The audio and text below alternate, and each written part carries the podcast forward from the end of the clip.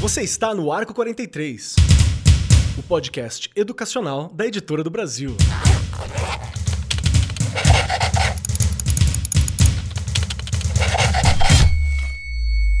Saudações, saudações para você, meu querido professor, minha querida professora, você que acompanha o Arco 43 Podcast, sejam muito bem-vindos, muito bem-vindas, muito bem-vindos. Cola com a gente, que hoje o assunto é importante e tá na minha área, hein? Tá aqui na área das ciências sociais, tá aqui na área da filosofia, na área da história, então, pô, tô super seguro, vamos lá.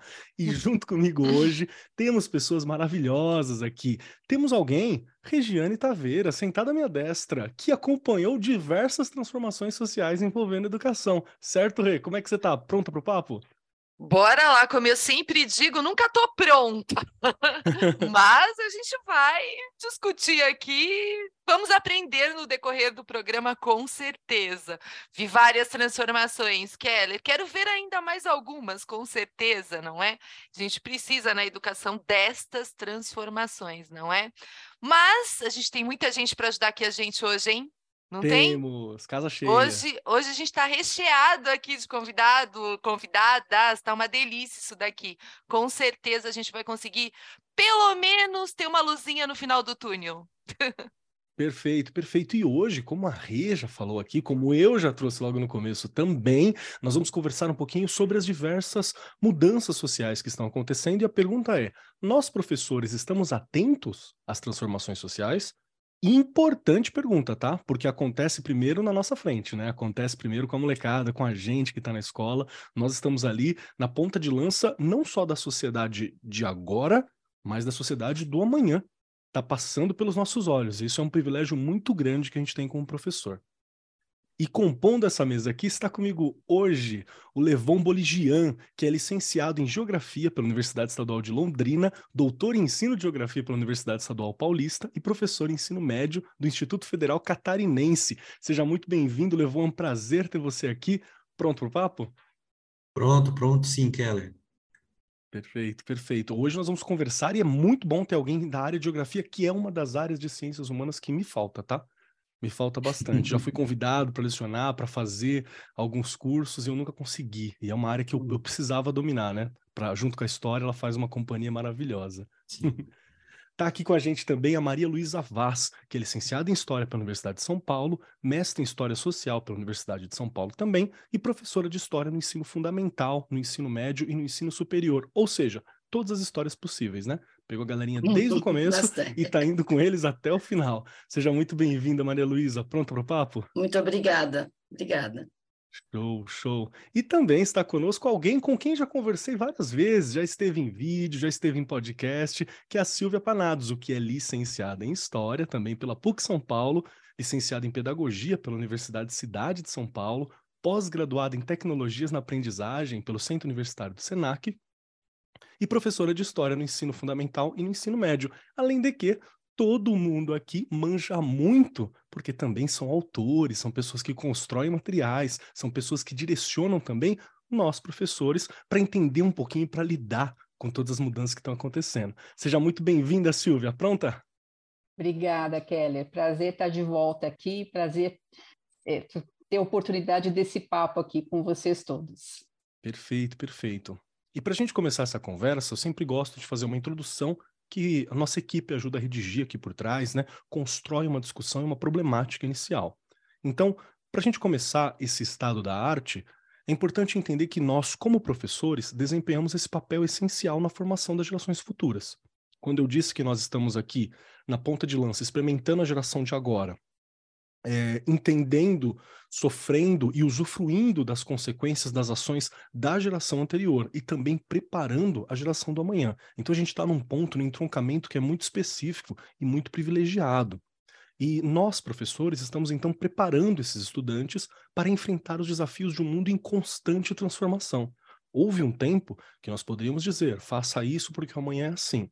Hoje em dia, a gente não sabe. Eu pisquei e apareceu uma inteligência artificial aí que mudou um monte de coisa no paradigma da educação, da percepção. Eu pisquei e altera alguma coisa.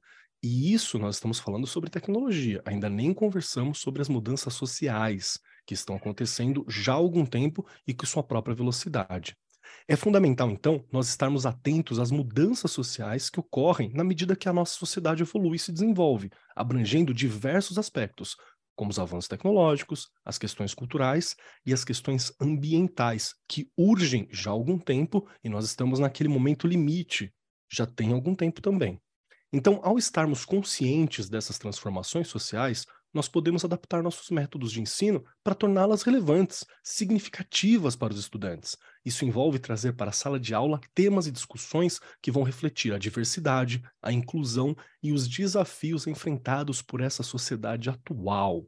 É importante também dizer que todos esses aspectos são muito bem trabalhados na coleção de livros didáticos Conexões e Vivências da Editora do Brasil, que segue essa abordagem, focando no desenvolvimento de habilidades de pensamento crítico, capacidade de análise e compreensão das diferentes perspectivas presentes na nossa sociedade que está em mudança. E que bom, né? Mudar é bom, a gente se desenvolver é bom, entender esse processo também é bom. E como professor, precisamos saber como fazer, como entender e como abordar. Por isso que essa galera incrível está aqui hoje. E para começar o papo, Regiane Taveira, como é ver tantas mudanças sociais e na condição privilegiada de professora, de mãe, de é, coordenadora, de diretora de escola, né? Tem vários olhares que estão te atravessando também. Então você está vendo isso acontecendo, né? Como que é isso? Ao, é, ao mesmo tempo que é mágico, dá muito medo, não é? Porque a gente pensa o tempo todo em como, é, além de se atualizar, de estar se atualizando o tempo todo, ajudar o seu corpo docente, porque você tem ali toda uma comunidade escolar, não é? Não é só o aluno, não são só as necessidades dos alunos, são as necessidades dos meus docentes, não é? E eu hoje penso muito, você falando dessas transformações, Keller, a gente não tem, é, não é um sistema de educação, é? antes a gente falava muito em sistema de educação, hoje eu penso sempre num sistema de aprendizagem, é diferente, muda ali um pouquinho o modo da gente olhar para a escola. E uma coisa que também eu trago, penso muito das coisas que eu li do Pedro Demo, que eu gosto muito, é que a gente está hoje numa sociedade que eu não posso mais trabalhar um conteúdo morto. eu tenho que trabalhar um conteúdo vivo o tempo inteiro.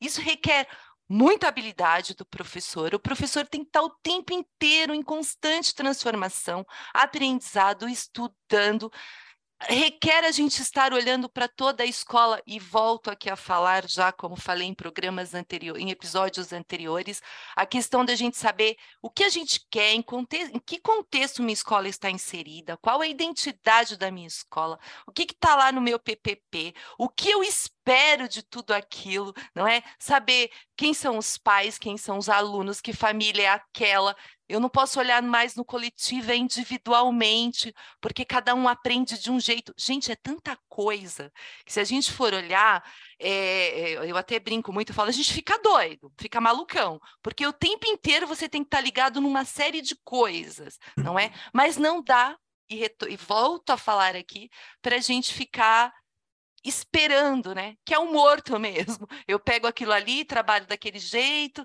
não é? A gente tem muitos materiais, ferramentas, mas além disso é saber mexer, não é só saber usar, não é? É você saber construir em cima daquilo, fazer com que seu aluno também construa em cima daquilo e além da caixinha. Uhum. Acho que o ponto é ali, né? Acho que Paulo Freire também já deixou isso bem claro, a gente ir além, a gente conseguir ir além, o aluno ele tem que superar a gente. E aí, isso é difícil também.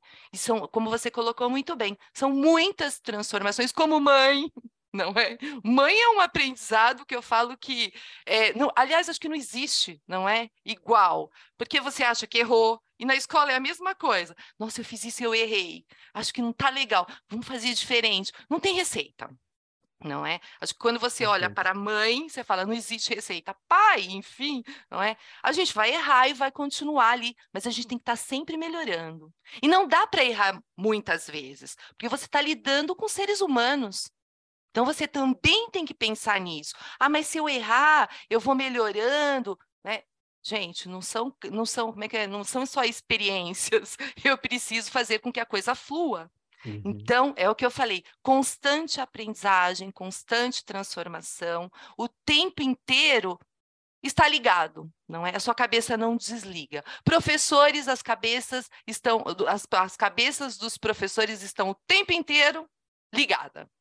Perfeito, perfeito. E pior que tá mesmo, né? A gente está sempre atento. E, e tem uma questão também que às vezes me preocupa. É muito bom ser professor, porque quando nós estamos em contato com os jovens, com adolescentes, com crianças, eu acho que a gente mantém uma jovialidade nós conseguimos entender como, como se divertia. É, eu envelheci muito na pandemia, sabe? Esse período que eu fiquei distante deles, eu acho que eu ganhei vários anos. E eu tô voltando ainda, né? Eu tô voltando a, a encontrar o ritmo em que os adolescentes, que é a idade principal para quem eu, eu sempre dei aula, né? Como que eles estão, voltar à linguagem, voltar a adequar. Então, é, é, muito importante, porque eu acho que se nós, professores, não fizermos um movimento de tentar entender, de compreender as transformações, se a gente só ficar parado, ultrapassa em, em matéria de conhecimento, em matéria de não conseguir se conectar com, com a juventude, e são questões que podem acontecer. Pode acontecer às vezes sem a gente perceber, mas eu acho que quando a gente percebe que está acontecendo, ainda tem como agir, sabe? Ainda Sim. tem nortes e manuais posso estar falando bobeira, então vou perguntar para Silvia, que está sempre aqui com a gente também, que é alguém que tem muito conhecimento, que forma professores, que constrói esses materiais que ajudam a direcionar o professor, que ajudam a direcionar os estudantes também. E aí, Silvia, quero saber de você, como que é né, estou aqui no privilégio de estar acompanhado com pessoas que estão há muito tempo na educação também. Então, como foi para você ver essas mudanças todas e se faz sentido isso que eu disse, de que precisamos formar ou, ou direcionar o professor para saber se adaptar. Até como pessoa, mas principalmente em sala de aula, né? Eu acho que é uma consequência você se adaptar como pessoa. Mas na sala de aula, entender o, o como falar, o como agir, é importante isso. Como que você vê essa questão? É um ponto extremamente importante, Keller. É, eu acho que não só a gente vê as mudanças, né? A gente vive as mudanças, né? Porque o professor, a professora também a eh, gente, se né? coloca, né? Está inserido em todo esse processo, tanto no meio uh, profissional quanto também no pessoal, né? As mudanças nos atravessam e, e é muito é, importante porque eu acho que nesse sentido o, a docência ela sempre é um processo em construção, né? Ela nunca está pronta, nunca está acabada, por mais que a gente tenha né, é, uma trajetória longa, né, que a gente tenha muita experiência, uma bagagem muito grande, mas o tempo todo a gente está se construindo e reconstruindo. E, e, um pouco antes aqui da, do nosso programa, é, o, o Levon, a Maria Luísa e eu também conversamos um pouquinho para fazer né, um, um esquenta, e a gente falava sobre isso, né, a importância dos professores e das professoras nas suas práticas é ter sempre em conta a questão da, da reflexão, né? a reflexão sobre a ação e como a Regiane falou, né? porque isso aponta algumas, algumas mudanças que às vezes são necessárias, né? seja no, no sentido assim, como é que eu estou me conectando com, os, com o meu aluno? Né? O, o aluno de hoje, ele é diferente daquele que, um, que, que estava comigo cinco anos atrás, dez anos atrás, ou quando eu comecei a dar aula. Então, tudo isso precisa estar dentro do nosso horizonte, né, para que a gente possa, de fato, eh, ter uma conexão com eles, né, enquanto pessoas, mas também dentro do nosso propósito maior, que é esse desenvolver esse processo de ensino com foco na aprendizagem, né? Isso é extremamente importante, como a Rejane já já trouxe aqui no, no começo da fala dela. Então, acho que esse é um processo constante.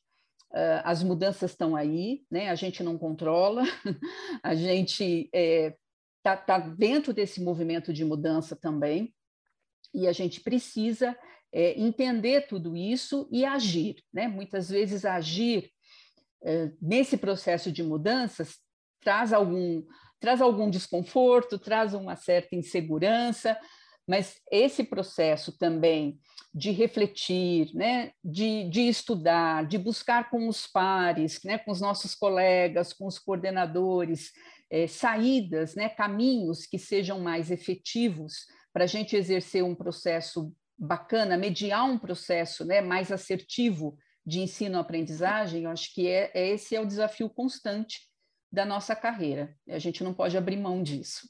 Perfeito, perfeito. E eu acho que é, uma, é importante também a gente refletir, e por favor me corrija também se eu estiver errado, que nem sempre a gente vai conseguir fazer isso sozinho, né? É, é importante o, o, professor entender que às vezes a gente não, não vai conseguir, não vai ter tempo, não vai dar. Então é por isso que as formações, as conversas com os colegas e até os apoios dos materiais didáticos trazem isso para a gente de uma forma metodológica, compreensível para nossa linguagem como professor, né? Porque a, a linguagem, acho que o, o, meio, né? Como essa mensagem é passada, ela é muito importante. E quando eu vejo dentro de um manual, ela está de uma forma prática, né? Ela tem uma discussão que ela é teórica, mais direcionada para o professor, mas o professor também tem uma vivência prática quando ele aplica aquela atividade para os estudantes. Então, entender que nós temos limites, mas nem por isso a gente para. Faz sentido essa, essa reflexão que eu fiz, Silvia, para você? Faz todo sentido. É claro, a gente tem, tem limites, né? É, tem, tem dificuldades específicas, né? Tem talentos específicos, tem potenciais específicos, e, e eu acho que nesse, nesse sentido, contar com o grupo, né? contar com os nossos pares, com, inclusive com colegas de outros campos do conhecimento, a gente está aqui hoje, né? É, tendo a possibilidade de juntar aqui né, profissionais ligados à história e geografia, que são são campos de conhecimento que podem ter tanta interface, né? Isso é extremamente importante, é, porque é, é, é, um caminho para nos apoiar, né? Para a gente dividir é, angústias, mas também para a gente dividir, né? É, aquilo que, que deu certo, aquilo que nos motiva, né? Construir juntos algo que, que seja mais efetivo para os nossos estudantes. Tá certo, concordo, concordo e, e, e, não só acho isso importante, como eu utilizo os materiais que vocês constroem, né? Então eu tenho muito a agradecer a, a, a todos que estão nessa mesa, justamente por isso, porque sei lá, ah, tem podcast agora, tem rede social, eu não eu professor tenho dificuldade para trabalhar. Então, vem ideias para trabalhar, vem ideias para discutir, vem ideias de como conversar, vem ideias de como trazer diversidade de uma forma é, que ela é interessante, que está adequada à idade, porque é um, é um outro problema que às vezes a gente tem, a gente não tem, não sabe como lidar naquela idade, naquela faixa específica. E é muito bom saber que tem pessoas que têm toda essa preocupação para ajudar a gente. Então já fica aqui meu agradecimento logo de cara.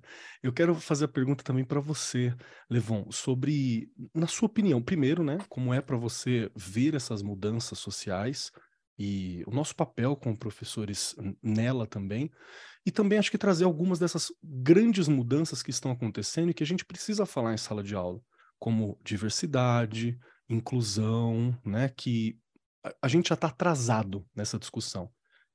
Uma, uma, um ponto que eu, eu sempre trago em sala e que é uma questão é quando a gente discute raça, por exemplo, no Brasil. Raça no Brasil é um dos grandes temas não discutidos, não falados por muito tempo, e é um tema que quando ele surge dentro de uma aula, vários outros temas ficam meio opacos, assim, eles ficam meio apagados diante dele, porque é um tema muito relevante e que e, ele está engasgado dentro da sociedade. Diversidade também é.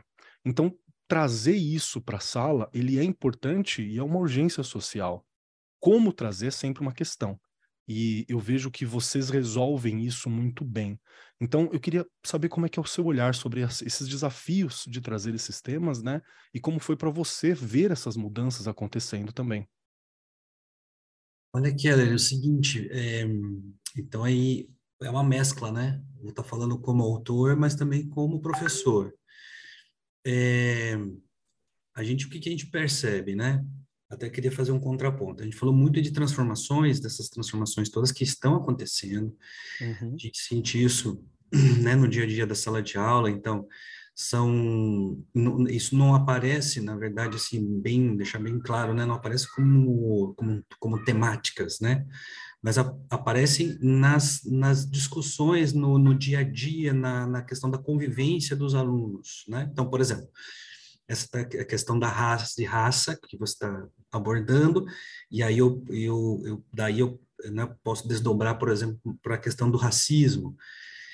Em várias turmas, né, eu já me deparei em vários momentos, né, colegas, né, tendo atitudes e ou verbalizando, né, uma né, tendo uma atitude racista com, o, com algum colega ou com um grupo de colegas. Uhum. Então, como é que lida com isso? Né? Esse é um grande desafio né, para o professor em sala de aula. é, a questão da diversidade, de gênero, né? É, também, então, assim, né, o, é, principalmente com adolescentes, então eu trabalho com, com ensino médio no momento, né? Já fui professor de Fundamental 2 também. Então, assim, é, como que fica isso dentro da sala de aula? Como é que você lida, por exemplo, com uma, um, um ato de discriminação, né, nesse sentido, em sala de aula? E, e, não preciso ir né, muito assim longe. Hoje é muito é fácil você ver a, um conflito entre né, o, os meninos e as meninas. Então as meninas já é, protestando, né, com os meninos que estão sendo muito machistas ou misóginos, né, tendo atitudes desse tipo em sala de aula. Então isso, né, é eclode ali a todo momento né, em sala de aula. Então, como, como trabalhar com isso?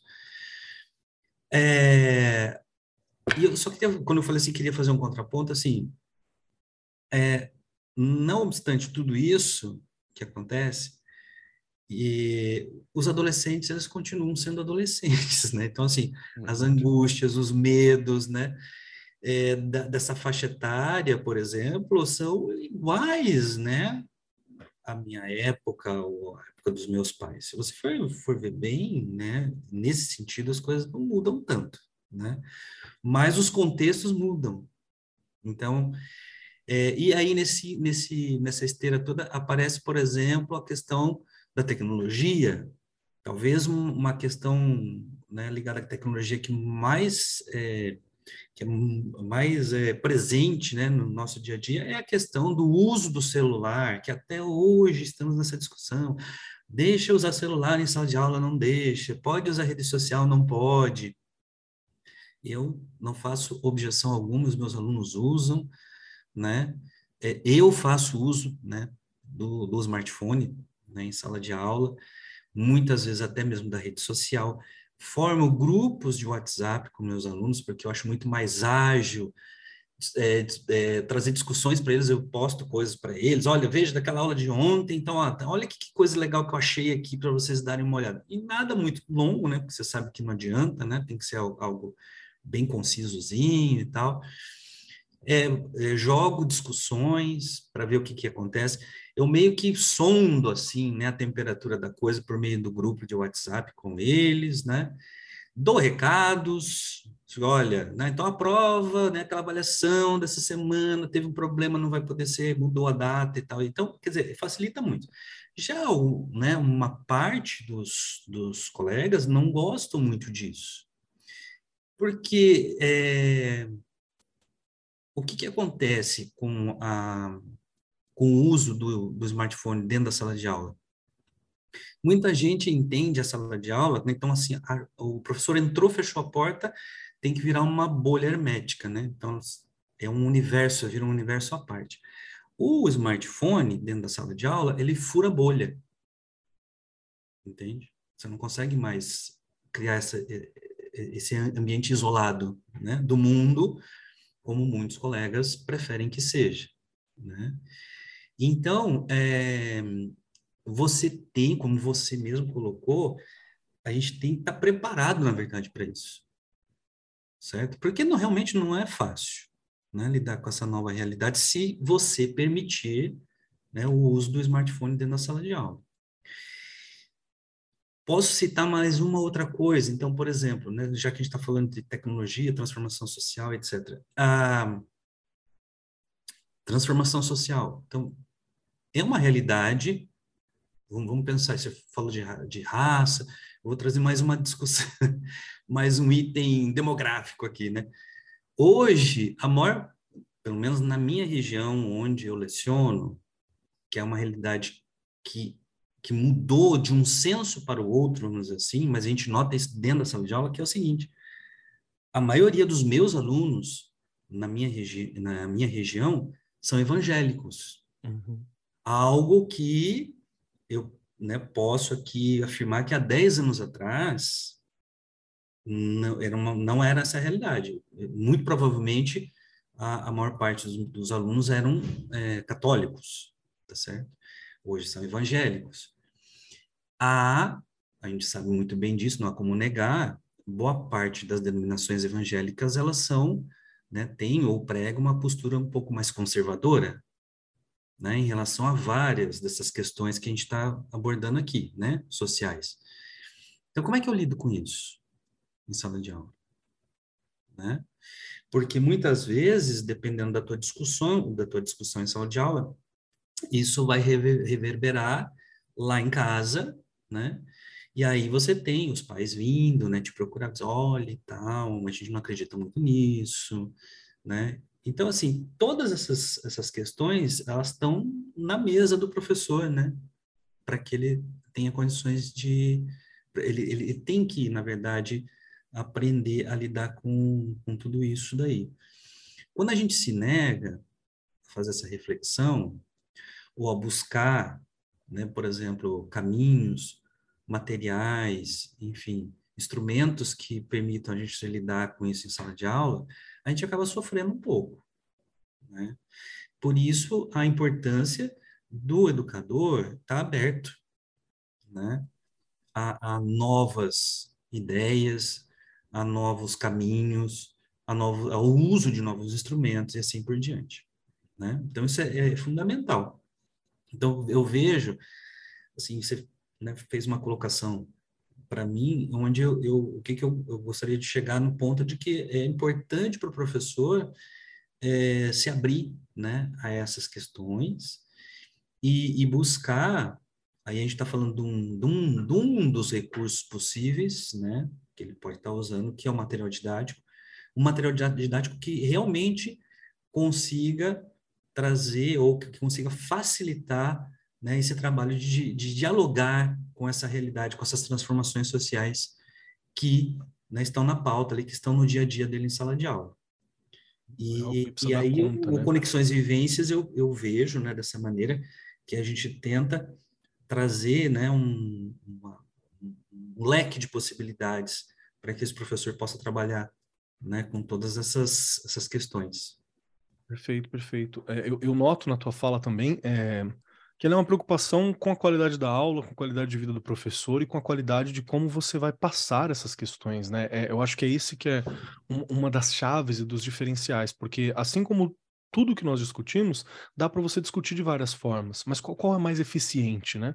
Qual é aquela que é mais respeitosa, qual é aquela que vai ter uma maior participação, qual que é aquela que vai ter uma postura mais democrática, qual que é aquela que, que a gente quer que reflete na sociedade de alguma forma. Então, gostei muito de, de, desse, desse momento da sua fala, porque denota muito essa preocupação, que é algo que às vezes acho que se a gente pegar só, sei lá, só um livro didático e, e abrir, pode ser que você não sinta, né? Isso na, na, nas palavras, né? Isso. Então, é, achei muito legal isso. Muito obrigado por ter trazido, viu? Deixa eu puxar uma questão também para Maria Luísa. Maria Luísa, vai sobrar para você comentar tudo que a gente está falando aqui, tá? Tem Vamos aqui, lá. Quem vai para quem vai pro, pro fim da fila tem essa, essa missão, mas eu também gostaria que você me ajudasse a entender uma questão, que é sobre o famoso do pensamento crítico, que é o que a gente fala há anos, né? Faz anos dentro da educação que a gente conversa. Passa todos os documentos. Todo o documento. Vamos lá, tá lá no PPP, aí tá no, na apresentação, aí tá na contracapa do livro, aí tá no teu diário, né? Tá em todo lugar, fala do pensamento crítico. E eu gostaria de ouvir de você como é vivenciar, né, e ser um professor, um agente nessas transformações também, sobre os desafios que nós temos, mas também o desafio do que seria esse pensamento crítico. E eu falo isso por causa do seguinte: quando começou a matéria de projeto de vida no estado de São Paulo, eu fui de uma das turmas piloto de formação, né? E aí tinha uma questão que falava assim: ah, não, desenvolver a responsabilidade. E aí, quando eu fui testar isso com os estudantes, me deu um lampejo de perguntar para eles o que é responsabilidade, o que é ser responsável. E aí eles falaram o que, que era ser autônomo, o que, que era ser cuidadoso, o que, que era cuidar da casa, o que, que era trabalhar, o que, que era ser um monte de coisa, assim. Mas nunca um adulto sentou e falou: ser responsável é isso. A gente cobrou a vida inteira de muita gente, mas ninguém sentou para explicar. E talvez nem o pai, talvez nem a gente saiba definir exatamente porque perpassa pelas particularidades nossa também. Pensamento crítico, para mim, tem um pouco disso, Entende? O que, que é esse pensamento crítico? Qual que é o pensamento crítico que nós estamos falando, que nós gostaríamos que os estudantes tivessem diante das mudanças sociais? Né? Porque não dá para a gente simplesmente abraçar qualquer mudança tecnológica sem fazer uma crítica, né, sem questionar como, quais são os impactos. Não dá para a gente simplesmente aceitar uma mudança social ou algo que impacta toda uma categoria, toda uma classe, todo um grupo, né, sem fazer no mínimo um questionamento, uma conversa com isso, mas também não dá para a gente ser é, um ludista, né, que vê alguma coisa chegando e a gente quer simplesmente destruir. se negar, destruir. Então é um fio de navalha para gente, né? E é um fio de navalha. E fora que, além disso, tem como eu falo, como eles entendem, aonde que eu falo, aquele dia específico. Então sobrou uma questão difícil que eu estou fazendo para você, Maria Luísa. É Mas é eu acho que é isso que vocês todos falaram. Bom, manda ver, desculpa te interromper. Não, não, por favor. Eu acho que vocês já encaminharam, vocês todos já encaminharam a questão para isso. A sala de aula é onde, onde a vida acontece hoje dos adolescentes. Né? Na verdade, por mais que se, que se critique a estrutura da escola, tem muito a ser criticada, eu acho que a gente está num, num papel assim de de ser mediadores da própria vida mesmo. Então, criar pensamento crítico é trabalhar no autocuidado, na autonomia, na autonomia do pensamento, e na autonomia de, de pesquisa, por exemplo. Então, é saber o que fazer com a informação, porque acessar a informação é a coisa mais fácil que tem. Agora, como usar com responsabilidade, sei lá, como, como processar essa informação, como ser autor de um texto, né? inclusive diante das, das tentações da inteligência artificial, por exemplo. Eu uso o chat GPT em sala de aula, às vezes eu falo, bom, vamos lá então, vamos lá ver como é que o chat é, resolveria essa questão aqui que a gente tem, né? E vamos perguntar de novo, ele vai escrever de uma forma diferente. Daí eu, eu peço porque os alunos... É, tá bom, o que, que você acha que faltou, que a gente aprendeu aqui, que, que o chat não pegou? Então, a gente é, vai trazendo o, o senso crítico é, é, um grande processo, ele não, ele não vai sair do Fundo 2 com senso crítico pronto, falando, nossa, o cara está pronto, ele está bom. Às vezes, um aluno de sexto ano surpreende a gente que tem uma sacada que nem a gente tinha tido. Mas eu acho que é exatamente isso, é não perder não perder aquela batuta mesmo de falar, nossa, o cara conseguiu aqui, o outro não tem ideia do que eu estou falando, né? E eu acho que, assim, pensando no material didático, numa coleção didática, é, conversando assim, como professores, eu acho que é muito importante a gente ter essa. Aquilo que a gente está conversando aqui, é muito bom a gente ter, sentir esse respaldo numa coleção didática como professor. E não ter aquela coisa enciclopédica, que ainda existem coleções que são assim mais conteudistas, mais enciclopédicas, ou escolas que ainda têm aquela preocupação, a gente estava conversando um pouquinho há pouco sobre isso, né? escolas que ainda têm uma preocupação de cumprir o conteúdo. Meu, se meu aluno tiver autonomia para escrever um texto, se ele conseguir perceber, uh, sabe, o, a, as sutilezas dos conceitos, se ele conseguir incorporar alguns conceitos, pronto, ele vai muito sozinho em outros, nos conteúdos em si hoje, Dá para até para ir sozinho, se você tiver autonomia, se você tiver. Se você ensiná-lo a ser autônomo, ensinar a ter. E é a coisa mais difícil que tem, né, gente? Ensinar a ser independente dá muito trabalho, né? Aproveitando a, a, essa fala da Maria Luísa, né, e, e, esse ponto super importante, Keller, que você trouxe, né, que é a formação aí do pensamento crítico, que como a Maria Luísa disse, isso é um processo, né? E, e é um processo lento também de, de construção. A gente muitas vezes vai estar tá trabalhando com isso com os nossos alunos, às vezes desde, desde o Fundo 1, né? Inclusive, não começa no, no sexto ano, não. E às vezes a gente, ele sai das nossas mãos e a gente não vê ainda, né? A, a, a maturação, vamos dizer assim, desse pensamento crítico. Mas a gente vai semeando, né? É é tá cuidando disso. Eu acho que uma das formas de, de cuidar, pensando né, no trabalho em sala de aula, é justamente promover ali uh, situações de aprendizagem em que os alunos sejam instigados né, a questionar, a, a, a comparar pontos de vista, né, a analisar contextos, realidades, situações.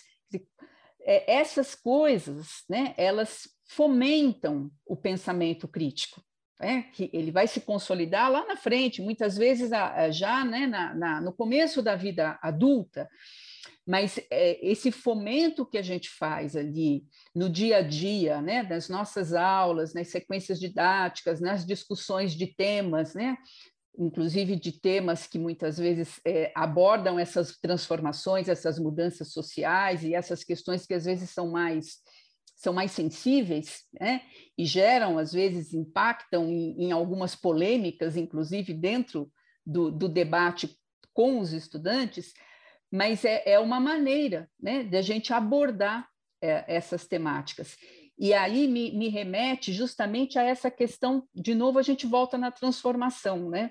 Quer dizer, a gente não pode mesmo ter como padrão de, de aula, né, como padrão de boa aula, aquela em que apenas o professor, a professora chega né, com o conteúdo ali pronto, fechado, né, com o seu saber, e, e transmite e aguarda, né, espera do, dos seus alunos uh, uma, uma uma aceitação e uma reprodução depois em algum momento, seja de avaliação ou em outro momento. Então, esse, esse diálogo né, que, que a gente propõe como professor e, e nós, na, no papel de, de autores né, de, de, materiais didáticos, aquilo que a gente propõe nos nossos materiais, inclusive para o professor, né, maneiras, caminhos para ele promover esse tipo de discussão, a problematização, desnaturalizar alguns preconceitos, né, pegando um pouco a também o gancho na, nas colocações super pertinentes que o Levon fez, né, a respeito ali da, de misoginia, de, de machismo, de racismo. Então, desnaturalizar isso, promover essas reflexões, tudo isso é, é embasamento, né? é construção para esse pensamento crítico. Se isso não é feito por nós, professoras e professores, no nosso dia a dia, com os nossos estudantes, esse pensamento crítico não vai ser construído. Perfeito. É? Perfeito. Não dá para a gente desenvolver aquilo que nós também não estamos cultivando de alguma Perfeito. forma, né? Que a gente não e, tem como eu trabalhar. Queria interferir um pouquinho, que ela era claro. Né, o, o, essa ideia da Silvia, que assim às vezes os colegas eles confundem um pouco é, que o, o, um professor que tem uma postura crítica é aquele que faz, que discursa dentro de sala de aula, né, com, com uma, um, dentro de uma, uma posição, dando um posicionamento, né, dentro de uma leitura crítica da, da, da, enfim, de qualquer tema, como esses, por exemplo, que a Silvia citou. Na verdade, é, e isso, às vezes, acaba criando problema para esse, esse colega. Né? Porque, muitas vezes, ele se posiciona e tal. Eu não estou querendo dizer que ele não possa fazer isso. Mas a, a tal da história, voltando à tua pergunta, né? Então, como é que a gente é, traz essa, essa, essa discussão do pensamento crítico em sala de aula? É muito mais, como o Silvia está colocando, de desenvolver essas, essas é, habilidades, né, nos alunos, e para que eles por si só depois construam, né, a sua forma de olhar para o mundo, do que eu chegando lá e dizendo, né, para ele o que eu acho do mundo e das coisas e assim por diante. É, né? né? Entende? O que pode ser muitas vezes um tiro, né, no pé do desse desse colega professor, né? E, e às vezes, e já que a gente está aqui, né, todo mundo é da área de ciências humanas, muitas vezes nós somos criticados, aí estou falando de professor, né? Por conta disso, né? Porque a gente sabe que tem muito professor de ciências humanas que faz aquele discurso panfletário, assim, né? De que, né? De que as coisas têm que ser de tal jeito e tal, achando que está dessa maneira construindo o pensamento crítico do aluno, mas não, ele está equivocado, porque não está construindo nada. Ele está dando pronto e está dando pronto ao que ele acha que é, né? Maneira, o ponto de vista dele, né, a respeito das coisas. Muitas vezes baseado, né, também num, numa teoria crítica, mas mas não é o propósito da escola é isso. É, não é esse o processo que as coisas poderiam ocorrer. Né? Tem um processo melhor ou mais Sim, eficiente. E, e aí isso entra numa coisa que nós estávamos discutindo também previamente, É, quem faz isso, o colega que faz isso, ele é um professor que está muito preocupado, é, muito focado na atividade de ensino dele, e não na aprendizagem, na atividade de aprendizagem do aluno, que é aquela que acontece com, com o menino com a menina, entende? É, perfeito, a gente tem, se encontra essas, fala. Há esse, esse equívoco, muitas vezes, no fazer docente, né, que a gente percebe. O, os materiais, eles têm, não, não que eles é, é, tenham essa ambição de corrigir nada disso, mas a ideia é que a gente é, aponte caminhos para esse professor muito mais na direção, obviamente, com propostas de atividade de ensino, mas que, que atinjam né, um, um, uma aprendizagem mais, como você mesmo usou né, o termo, podemos dizer isso, né, mais significativa. É isso que é uhum. ser significativo, né, na verdade. Tá? Muito bom, porque encontra também o que a Rê falou logo no começo, né? Do processo de aprendizagem. Isso, exato, isso, isso. E aí, a gente, e aí a gente pensa, né, criar as que uma, a Silvia puxou muito bem aqui no começo lá da fala dela, o criar essas comunidades de aprendizagem lá dentro da escola com os docentes. Eu não vou ensinar meu aluno a ser um autor, a ter autonomia, a ser, se eu não for. E o professor precisa de ajuda, não adianta, né? Salvas algumas alguns cursos aí de pedagogia, a gente sabe que a maioria não deixa muito a desejar. O professor chega cru lá na escola, ele precisa de ajuda o tempo todo, né? Eu não vou conseguir fazer com que meu professor ajude o aluno, o meu aluno, porque não é só ser alfabetizado, não é só eu alfabetizar. É a gente ir além mesmo, né? Ler o mundo, ler a realidade, entender onde ele está, como que ele vai avançar, como que eu ajudo esse aluno a avançar. Se eu, professor, não estou preparado para aquilo, eu não consigo. Eu vou só reproduzir a maneira que eu também aprendi. Que é muito mais fácil você pegar e uh, ensinar ali é, do jeito que eu aprendi, por exemplo, né? Que eu falo, eu sou uma pessoa que eu brigo o tempo inteiro comigo mesma, porque eu tenho coisas enraizadas do meu processo de ensino e aprendizagem, que não é esse de hoje, não é? Então eu tenho que o tempo inteiro aprender a aprender. E é, é, é, eu adoro isso, né? Lá nos pilares da educação. O aprender a aprender. É a gente o tempo todo ser pesquisador, fuçar, produzir texto. Eu não posso ensinar meu aluno a produzir um texto se eu não produzo. Eu brinco muito com isso lá na escola, não é? É ótimo, a gente tem materiais maravilhosos, mas eu também preciso escrever. Eu também preciso pesquisar. Eu não vou ensinar. Como que eu ensino meu aluno a pesquisar se eu não pesquiso? Se eu não sou um cara que sei pesquisar, né? No mundo onde a produção científica é tudo, não é? A gente tem que saber. Não que ele vai ser um Pode ser, sim, mas nem que tu, todos não ser, né? Não vão chegar a ser um grande pesquisador, mas ele tem que aprender. Porque aí ele vai usar, ele vai saber usar as ferramentas que estão ali à disposição dele. Né? Então é muito além, né? E aí eu venho de novo, não adianta, porque nesses assuntos me bate ali o Paulo Freire, não tem como, não é? Que é isso mesmo, né? Eu não é só ser alfabetizado, é eu ensinar a ler uma realidade. Isso é muito difícil, muito, porque a gente vive brigando conosco, com a gente mesmo. Imagine um aluno, né? Vocês colocaram aqui que eles não vão sair prontos, nem nós, não é? Porque a gente ainda debate com coisas que estão impregnadas na nossa cabeça que a gente sabe que está errado não é?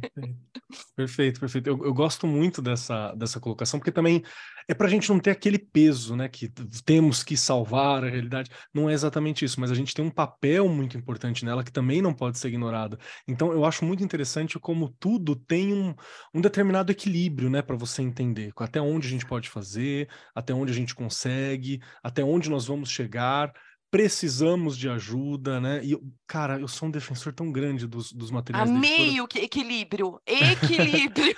precisa, precisa. E, e é por Não isso que eu é? falo, eu sempre falo quando a gente conversa sobre os materiais que a Editora do Brasil produz, que tem sempre aquele material direcionado ao professor, né? Cara, é tão, é tão incrível quando, quando você pega para ler, porque é, eu, eu, eu, eu adoraria saber fazer algo daquele tipo, né? Não, não, não tem esse, esse dom como escritor. No sentido de que a, o trabalho do professor muitas vezes ele é muito solitário, porque você está ali na sala, malemar você Perfeito. conversa com seus pares, entendeu? Num café, e às vezes você está num momento que você não quer conversar sobre escola, mas é o nosso assunto principal sempre.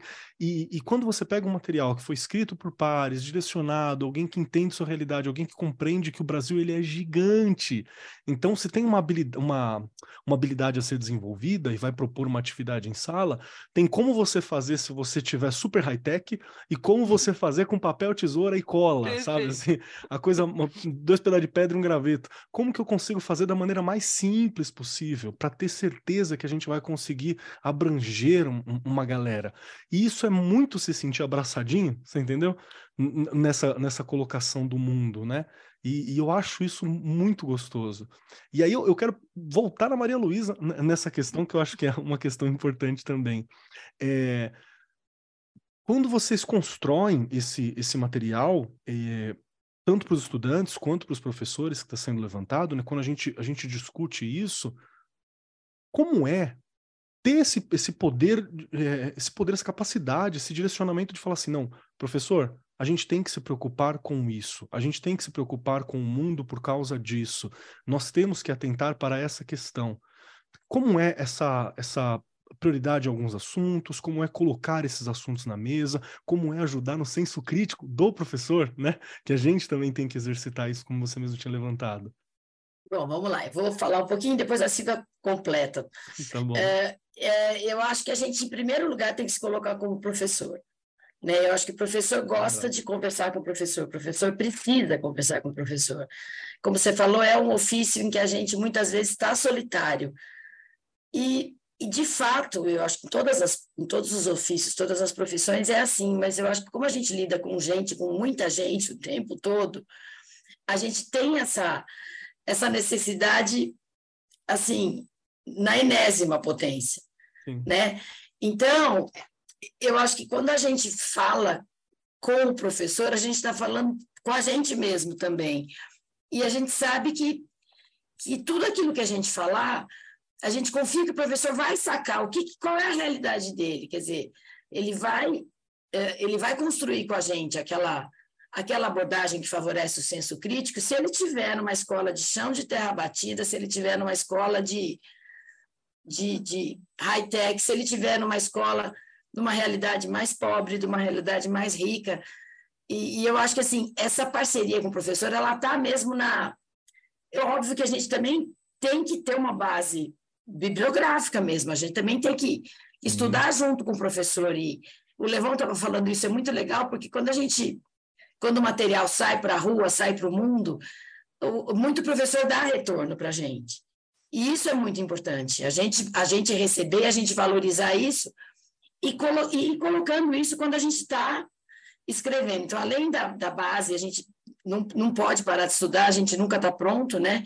Imagine vocês falando, ai, quando eu aprendi, gente, imagina quando eu aprendi. Eu estudei até o primeiro ano da faculdade na ditadura militar, gente. Então, assim, é, é completamente. Como é que eu fui fazer história? Ainda bem, né? Que eu fui estudar história. Então, Acho que assim, o senso crítico nunca é tarde para desenvolver senso crítico. Nunca é tarde para você pôr aquela sementinha lá. E o professor muitas vezes nem deu tempo dele perceber que ele precisa talvez ler mais um pouco, talvez trocar mais com a gente, talvez reconhecer na sala de aula situações que renderiam uma boa oportunidade de trabalhar o senso crítico do aluno.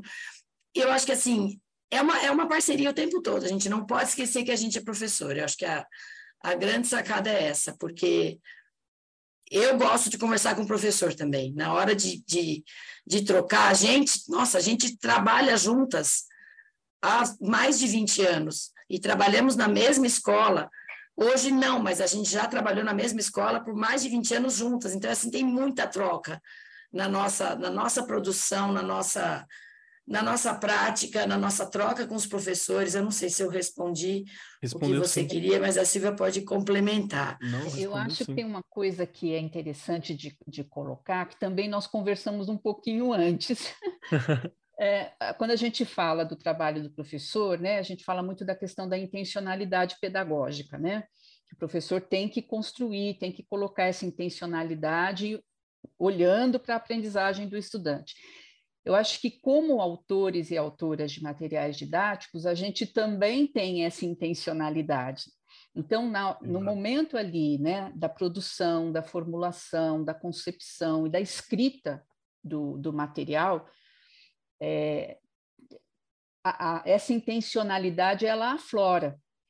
Então, ela aflora nesse sentido. Bom, como a Regiane falou, se, se a gente tem como propósito né, a, o estímulo ao desenvolvimento do pensamento crítico do estudante, é, como a gente vai propor, encaminhar pra, para os professores que estão usando aquele material, né, alternativas, caminhos, soluções, né, que ele possa fazer uso para estimular esse, esse pensamento crítico. Então, essa é uma, é uma questão intencional, né? A gente tem essa, essa, é, isso no nosso horizonte na hora de fazer, né, de conceber o, os materiais, na hora de criar a, a, as propostas, né, sejam de atividades, de pesquisa, enfim, os, o, as orientações para o professor, né, que, que aparecem ali no, no manual. Então, acho que é, o material ele acaba tendo é, esse recorte, né? Ele é um material que tanto dialoga e que está olhando para os estudantes, né, nas aprendizagens deles, mas também está olhando para os professores, né, nos desafios que os professores têm nesse nesse mundo tão complexo, né, e, e como transformar, né, todos aqueles conteúdos que estão lá determinados, definidos na BNCC, uh, em como disse o Levon, né, em de fato conhecimentos que sejam significativos.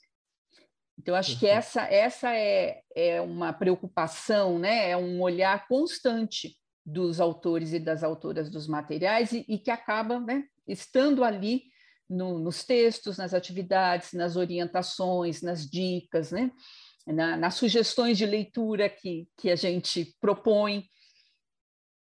E, perfeito, acho que tudo perfeito. isso, né, com, com o professor ali, que é o autor da, da sua aula, sem dúvida, né, ele é o grande, é o grande é, gestor né, dessa sala de aula e de, de tudo que acontece ali, junto com seus estudantes, mas uh, amparar, né, ancorar esse professor num, num, material que tenha ali consistência, né? tanto do ponto de vista conceitual, específico do campo do saber de cada um, como também das questões pedagógicas. Né? E aí ele, ele também, com a sua experiência, com o conhecimento da sua realidade, ele vai fazendo uso desse material da melhor forma possível. Não, incrível. Para mim, para mim fica, fica muito claro justamente sobre essa que é uma proposta de parceria, né? Acho que essa é a questão, assim, ninguém quer, não é, não é uma orientação, não é isso, é um material que a proposta é ser um parceiro, é desenvolver junto, né? É cobrir as lacunas que às vezes a gente não consegue como professor é, cobrir por causa da correria, né? Porque a, a vida acontece, né? Regiane. Regiane é mãe, Regiane tá de férias, Regiane tá lá na, na, na Rede Cultura, no CNSP, Regiane tá aqui com a gente. Tem muitas coisas, né, que nos, nos recortam. E para você, como tá sendo essa percepção dessa conversa? É, e aí você falou agora tudo, né? Realmente, se você não tiver, porque o professor ele não vai fazer nada sozinho, não tem como. Nem o diretor, nem a mãe, nem ninguém vai conseguir fazer nada sozinho. Quantas vezes a gente se vê como mãe, olha que interessante, perguntando para outra mãe, mas como que você faria? Não é? Ué, gente, não existe receita, mas existe troca, não é? E as trocas são importantíssimas. E lá na escola eu falo o tempo inteiro isso, essa questão de Keller, o que você fez? Deu certo? Ou, né, é, Silvia, Maria, levou. O que, que vocês fizeram? Deu certo? E o que, por que, que não deu? Eu acho que essa coisa, não é? Pode ser que com você também não vai dar, não é? Mas essa coisa de você trocar, de você conversar, de você pegar um material e discutir, não é? Olha, como é que você trabalhou tal atividade? Você fez como está aqui, você, né? você acrescentou alguma coisa? Eu acho que isso é super importante, a gente, o diálogo é que faz com que a gente se transforme, porque você não vai conseguir ficar dialogando sozinho. Né? Você tem um monte de coisa lá dentro, você precisa colocar para fora, tem, né? E, e ouvir, Eu acho que também tem uma coisa aí que é muito interessante que a gente tem que ouvir mais porque você aprende muito o tempo, o tempo todo nas conversas, não é? Eu falo que professor fala demais. Bom, a gente vê aqui o tempo inteiro, é uma delícia, não é? Só que eu, eu, eu tenho feito isso comigo, essa questão de ouvir mais, até como gestora. Eu acho que um diretor de escola, um dirigente, um supervisor, um secretário da educação, ele precisa ouvir, não é? Porque não dá para você tomar decisões sem você escutar os seus pares, né? saber como eles pensam tudo aquilo. Porque, a gente, vem ideias maravilhosas. Né? Nós não somos donos, os únicos que pensam muito bem, né? A gente não sabe nada, não é? Então, eu acho que isso é fundamental, essa coisa de trocar. Você perguntar, ouvir, escutar, estar o tempo inteiro ali né? Por isso que eu falo que a cabeça realmente não para. E com certeza, com certeza, no final a gente fica maluco. É verdade, Tô é brincando. É mas é muita coisa. Mas se né? deixar, não se cuida para você ver. Tem que se cuidar. Pois é, isso que, eu tô falando, que ter férias, viu? Exato. Você tem que ter férias. Você vai ver. você vai tá ver. Dentro, Ó, hoje é sexta-feira, a gente está gravando aqui. Vocês vão saber. Domingo eu vou sumir, só volto quarta, gente. Tá certo. Para tá onde certo. eu conto depois. A Regiane, ela é diretora de escola e para quem não tá por dentro, né, que tá ouvindo a gente, que às vezes todo programa é o primeiro programa de alguém. Ela é diretora de escola e ela tá de férias, mas ela tá resolvendo coisa da escola nas férias, né? A gente falou, Rê, férias. Aí ela tá no cartório resolvendo coisa, né? Porque é parte da nossa vida no fim, né? A gente brinca assim, mas a gente faz de bom grado. E já está batendo o nosso horário. A gente vai estourar um pouquinho o horário hoje.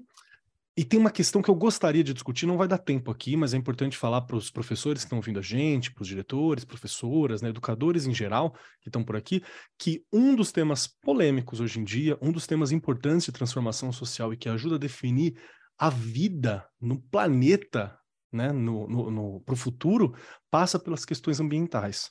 Eu gostaria muito de dizer que dentro desse material, né, a gente tem a discussão ambiental, que ela é algo muito importante. Consciência ecológica, esse trabalho é algo muito importante. Então, todas as questões sociais, elas vão passar. É preciso haver um planeta, né, para a gente poder ter as gerações futuras vivendo nele. É importante isso. Então, infelizmente, acho que a gente não vai conseguir abordar como eu gostaria, porque é uma discussão que precisa ser desenvolvida. Então, já fica o convite para essa mesa para a gente voltar em algum momento, justamente para ter essa discussão, como trabalhar em sala nas diversas áreas, porque também não é responsabilidade de ciências, de biologia hum, trabalhar, viu, gente? Tem coisa que tem que ser trabalhado em todas as áreas. Tem aí geografia, história, filosofia e quaisquer outras que tem como e precisa trabalhar. É uma das questões que urge. E todas as orientações também estão tá construídas dentro do material, foi uma preocupação, né? É importante lembrar. Já estamos batendo nossos momentos finais. Quero avisar os membros dessa mesa, a Silvia já sabe, já sabe. que quando a gente chega no momento final, tem três perguntinhas que são feitas para todos. E para poder terminar, cestar, curtir, ir para o fim de semana, temos que responder essas três. São difíceis, então se preparem. A primeira é: se vocês gostaram do programa e se tem alguma coisa que vocês gostariam de falar, né? Algo que precisa ser sublinhado, algo que é importante relembrar. Esse é o momento. A segunda pergunta é: onde eu te encontro? E se você quer ser encontrado, é claro. Como que eu faço para entrar em contato com a Maria Luísa, com a Silvia, com o Levon, com a Regiane? Como que eu faço? Quero mandar um e-mail, quero falar do material, quero conversar, tem como? Vocês são acessíveis? E se não for, tá tudo bem, tá? Não se preocupem. E por fim, a última pergunta não é exatamente uma pergunta, é uma indicação, um pedacinho seu para nos acompanhar. Pode ser uma dica de livro, um pensamento, um filme, uma música, um jogo de videogame, um, um poema, um pensamento, qualquer coisinha que possa ficar conosco e que venha do seu coração, da sua prática, da sua vivência, para acompanhar o nosso ouvinte até o próximo programa e a gente entender um pouquinho mais de cada um dos participantes que estão aqui. E para dar tempo dos convidados pensarem, Regiane Taveira, você, minha querida, como foi o programa? O que, que você achou? Você gostou do programa? Aonde eu acho Regiane? E aquele pedacinho da Rê para todos nós. Olha, eu já falei lá no comecinho, não é? Eu ia aprender muito. Umas quatro folhas aqui anotadas, então. e realmente a gente precisa continuar essa discussão, não é? Acho que você colocou muito bem aí. Não existe mais responsabilidade só de uma disciplina, responsabilidade de todos. Lá na escola, a responsabilidade é de toda a comunidade, incluindo professores, alunos, é, pais, não é? O entorno da escola, porque não dá para jogar responsabilidade numa pessoa só, né? Nós, não dá.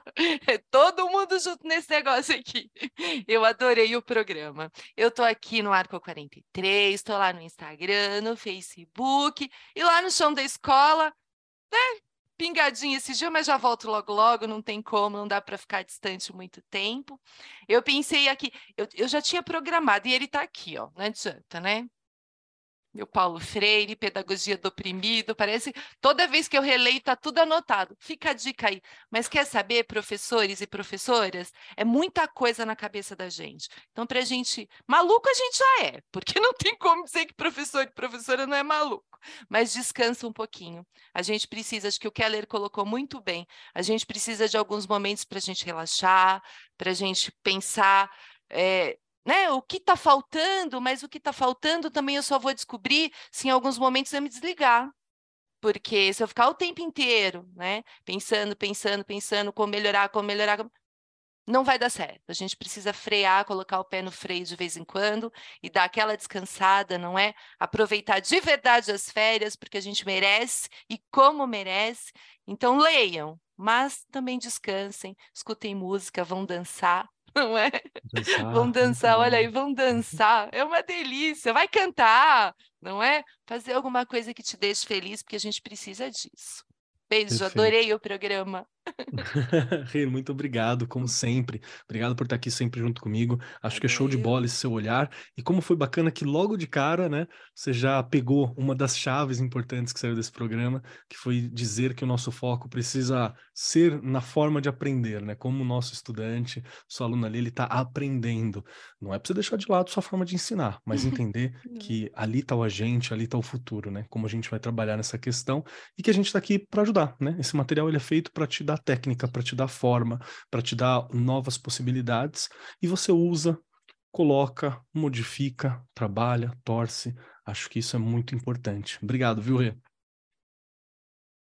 E junto conosco também quero agora dizer que cabe a você, Silvia Panazzo, dizer para gente as três questões. Primeiro, se você gostou do programa. Segundo, onde eu acho a Silvia. E terceiro, um pedacinho da Silvia para nos acompanhar. Bom, Keller, é, se eu gostei do programa, impossível não gostar, né? Acho que são, são sempre conversas muito boas e, e a gente sempre termina assim com, com essa sensação de que a gente poderia ter, ter estendido mais o papo, né? Sim. Você falou a respeito dessas questões ambientais que são super importantes mesmo, né? De, de serem trabalhadas de uma forma bastante consistente e transversal, né? Isso não fica só a cargo das ciências da natureza ou só para a geografia, né? A história também pode contribuir com isso. E eu acrescentaria, então, olha, uma pauta para o pro próximo programa, além das questões ambientais, uh, a questão também da educação em direitos humanos, né? Que a gente um pouco hoje aqui na nossa conversa a gente tocou também sobre isso, como isso é importante é, também ter uma, uma abordagem transversal, né? Isso é uma corresponsabilidade de todos nós, né? De, de, todos os educadores e educadoras é, que, que, estão ou que não estão na sala de aula. Olha, onde é que podem me encontrar nas redes sociais? Estou no Instagram, estou no Facebook, né? é super fácil de, de, me achar lá. Só lembrando que o Panazo é com dois Z's, tá? P-A-N-A-Z-Z-O. E uma dica para os ouvintes, eu vou dar uma dica é, muito conectada com o programa de hoje como a gente está falando muito, né, da, da questão da, das cole, da coleção, do Conexões e Vivências, então a minha dica para os professores e professoras é dar uma corridinha lá no site da Editora do Brasil, né, entrar na, no, nos, nos, livros, baixar os livros Conexões e Vivências de História, de Geografia e conhecer, né? Navegar pela obra, conhecer, ver como é que todas essas coisas que a gente conversou aqui se materializam nessas obras e, enfim, conhecer, analisar e ver a, as possibilidades né, que esse material oferece para o seu trabalho, para a sua prática pedagógica. Perfeito. Silvia, obrigado demais por ter colado com a gente, viu? De verdade, é sempre Eu muito bacana, aprendo muito com você, é muita experiência, muito cuidado, é um olhar assim que, que é sempre maravilhoso e eu saio daqui maior do que a forma como eu entrei. Então, muito obrigado. Obrigada, querido. Agradeço a, o acolhimento e o carinho de você, sempre. Perfeito, perfeito. Agora quero chamar aqui a Maria Luísa. Maria Luísa, sua vez de responder as três questões. A primeira, se você gostou do programa. A segunda, onde eu acho Maria Luísa? Onde Maria Luísa está? E a hum. última, que pedacinho seu que você gostaria de deixar ecoando junto conosco? Primeiro, adorei. Impossível não gostar e quero mais. eu, eu gostaria de ouvir o programa e, e, e, gostaria de continuar a conversa sobre esses assuntos, né? porque, de fato, é, é muito boa, é, essa troca é muito, é muito vibrante mesmo, é legal a gente trocar e, e, e ver o que todo mundo tem para trazer. Vocês são muito acolhedores, vocês são muito vocês são muito engajados nesses assuntos da educação, isso faz, faz com que a gente se sinta muito à vontade para conversar com vocês e trocar com vocês. Onde me encontram? No site da editora, vou dar a dica da minha parceira, da minha parceira de vida, minha irmã de vida, a Silvia. Estou no site da editora, na, na descrição da nossa coleção tem muita coisa legal ali, tem a gente, tem, tem aqui, o, que, o que a gente faz, a nossa cara está muito ali. Uh, onde podemos me encontrar? Eu estou no Instagram, não tenho Facebook, já tive. Então, eu estou no Instagram e, e e-mails, eu, eu realmente respondo. O meu e-mail, não sei se vocês podem escrever, mas é fácil. O meu sobrenome é Albiero Vaz, tudo junto, arroba gmail.com. Meu sobrenome não é o que está na capa do livro, mas albierovaz.gmail.com. Eu dou retorno se nos escreverem. E me comprometo a trocar tudo com a Silvia. E uma dica. Ai, nas férias, além de entrar no site da editora e baixar o nosso, a nossa coleção e dar uma olhada, passear pela coleção Conexões e Vivências, ler ficção. Ler ficção é uma coisa que me deixa. Nossa, eu amo. Acabei de ler Tudo é Rio, agora eu estou lendo. Estou lendo, esqueci o nome do livro que eu estou lendo, depois vocês tiram aí, tá? Pode, tudo é Rio, vocês podem lembrar da Carla Madeira. Adorei! Já, já, eu chego outro, eu já lembro. E assistir séries também, amo.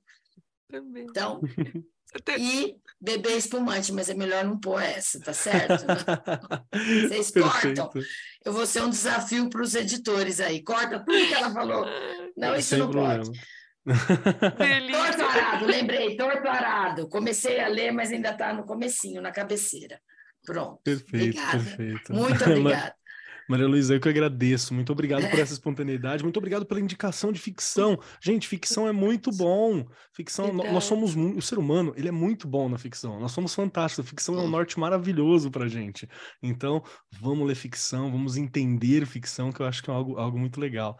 Maria Luísa, muito obrigado pela tua presença, obrigado por essa, essas horinhas né, que você dedicou aqui para nossa conversa, obrigado por trazer sua experiência, por trazer essas reflexões, todo cuidado né, e todo esse, esse, esse, essas minúcias na construção desse material. Obrigado mesmo.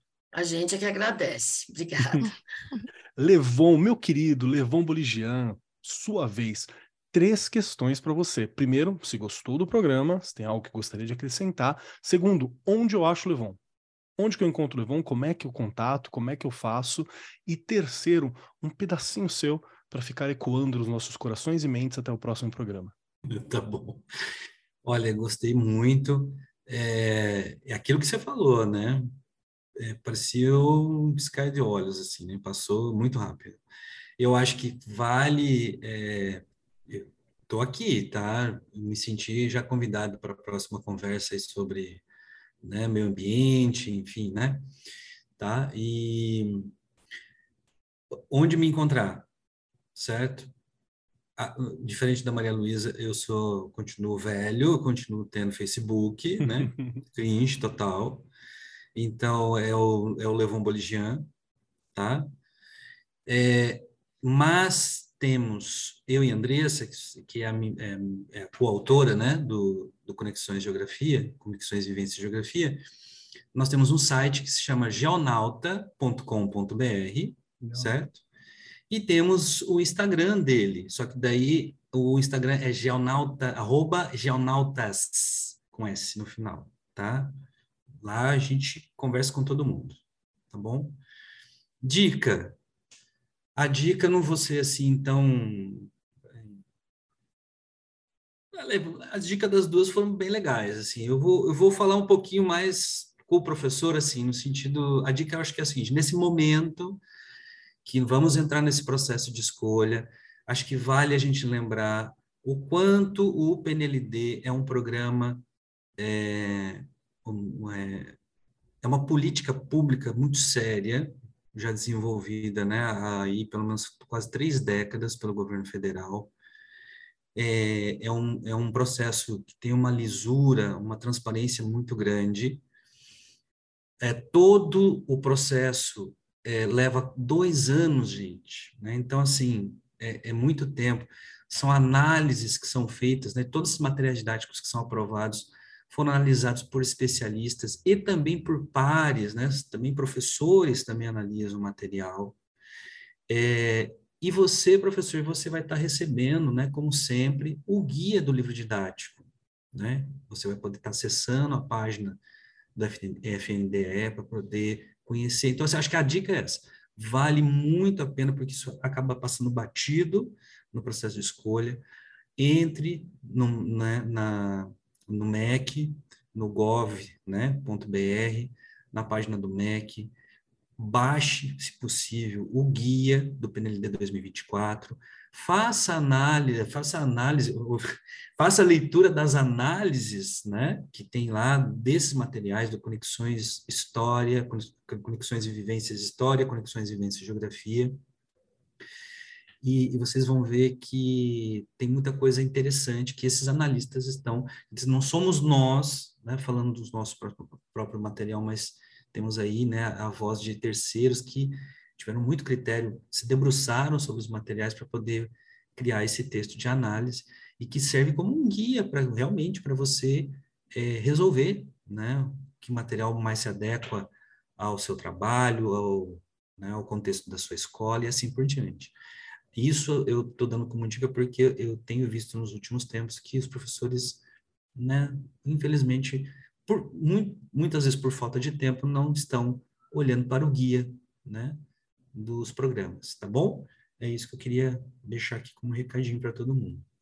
Perfeito, perfeito. Levon, muito obrigado por essa indicação, que eu, eu acho tem uma sabedoria muito grande. Às vezes, às vezes nós professores não sabemos a importância do que é o projeto nacional do livro didático, sabe? É um conteúdo de primeira linha, muito bem avaliado para todo o Brasil, afeta todo mundo, chega nas escolas públicas, é algo gigantesco, assim, uma política pública incrível. Inclusive, até aproveito essa, essa fala do, do Levon, que é muito importante que nós, professores, né, a gente entenda o que, que é o PNLD e como ele é importante. Tem até um X da questão aqui dos nossos podcasts, número 39, onde a gente fala sobre o PNLD 2023, né? Tá sabendo como que é, o que funciona, qual que é a importância. Então, é muito legal dar uma olhadinha. Muito obrigado por lembrar disso, viu? Agradeço a tua presença, muito obrigado por trazer esses questionamentos para a gente, muito obrigado por lembrar da, da, da, importância da gente ter esse critério, esse cuidado, tanto na hora de ensinar, de desenvolver o senso crítico. Lembrar que, mesmo que pareça muito com palco, muitas vezes, uma sala de aula, né, ela é bem mais do que isso, é algo que vai muito além. Ah, nós estamos ali tendo esse, esse privilégio de colaborar com vidas, com olhares, né, com a construção de, de como que vai ser ser humano no amanhã. E é uma alquimia muito fina, né? Uma alquimia muito fina que a gente tem essa chance de estar junto. Muito obrigado por trazer essa reflexão e esse olhar, viu? Foi um prazer. no mais, chegou então a minha vez. Quero dizer que eu amei o programa. Primeiro, porque eu estou aqui próximo dos pares, isso é sempre muito show. A Regiane pode ser de educação física, mas ela é meu par há anos aqui. Então, ela já ganhou diploma oficial de, de humanas ali. Tá? É seu, Rê. Tá tudo certo, tá bom? E você é um alfabetizador, não existe. isso, aí, isso aí a gente tem que conversar um pouquinho mais, tá? Isso aí eu ainda não tenho segurança, não. Mas muito obrigado. Eu, eu, eu amo esse tipo de papo, eu acho que é muito importante. E eu me sinto mesmo como alguém que está participando dessa construção, né? Eu até peço desculpa para os autores que vêm aqui, porque eu pego o livro para mim, né? Eu falo a gente, aquilo que a gente fez, eu pego o livro para mim, o livro que vocês escreveram, que é para nós, né? Para todos os professores, eu já me sinto muito pertencente a essa discussão, então é algo que é muito bom. Quem quiser me encontrar por aí, arroba Marcos Keller na maioria dos lugares, arroba Keller lá no Instagram. Lembrando sempre, é um Instagram pessoal. E se você entrar lá, você vai ver eu viajando e tendo férias, né? É isso que vai ter. De vez em quando a gente discute um pouco de educação, mas ele é bem abrangente. Tem meu gato, o que eu tô comendo, aonde eu fui. É isso. O que, que eu tô assistindo. Se você for lá nas quartas-feiras, tem sempre eu chorando vendo episódio novo de Star Trek. Então, é isso que você vai ver no meu Instagram. Tá liberado colar por lá. E a minha indicação eu vou indicar uma parada aqui que eu acho que eu já indiquei. E não é porque a Silvia está aqui, não, tá? Não é por causa disso. É porque o livro é bom mesmo, que é o Racista Eu, que a Silvia participou, construiu, escreveu junto com a Flávia, junto com a Cristina. São três autoras que fizeram uma discussão que, para quem é professor, eu acho que é um dos livros mais interessantes, que cobrem mais abrangentes. São 300 páginas de discussão, conteúdo, proposta, é, atividade, pensamento, ideias, análise de casos, situações, para entender a afro-brasilidades e a luta antirracista. E eu lembrei dele porque, enquanto a gente estava conversando aqui, eu soltei essa frase de que é algo que tem me tocado muito, né? Dizer que a questão de raça, a questão étnica no Brasil é algo que nós precisamos entender, porque ela é uma grande ferida, ela é uma questão, ela é algo que define uma, uma grande parte da sociedade, ela é algo que nós não entendemos, a gente ainda não tem isso bem discutido. E para a área de educação, o Racista Eu, que você encontra no site da Editora do Brasil, ele é incrível, assim. Ele é um, um companheiro para discussão. O valor é bem acessível, é um livro gigantesco, é um livro muito grande, então 300 páginas, ele é incrível, você vai usar ele por anos a fio, é uma discussão muito interessante. Então, fica para vocês, professores, darem uma visitada nesse material, que ele é muito bom. No mais, agradeço a todos que estão aqui presentes. Muito obrigado por ficar com a gente. Esse programa deve ter, deve ser um pouquinho mais longo que os normais, mas merece e podia ser muito mais longo, podia ter o dobro do tempo. Quero deixar bem claro isso, que cabia discussão aqui, cabia essa participação e ele é feito para você, meu querido professor, minha querida professora, educador, estudante. Tem muitos estudantes de graduação que nos ouvem também, muito obrigado por vir para o lado dos professores aqui. Nós precisamos de você, viu? Obrigado mesmo por estar aqui aprendendo, se desenvolvendo e dando essa atenção. No mais, eu sou Marcos Keller e até semana que vem. Este programa foi apresentado por Marcos Keller e Regiane Taveira. Gravação e edição Agência Bowie. Produzido pelo Departamento de Marketing da Editora do Brasil. Gerência de Marketing Helena Poças Leitão. Coordenação de Marketing Lívia Garcia. Siga-nos nas redes sociais: facebook.com barra Editora do Brasil, twitter.com barra Editora do Brasil, instagram.com barra Editora do Brasil underline oficial e youtube.com barra Editora do Brasil. As opiniões expressas no programa são de responsabilidade dos respectivos convidados e não expressam necessariamente a opinião da Editora do Brasil ou de seus colaboradores.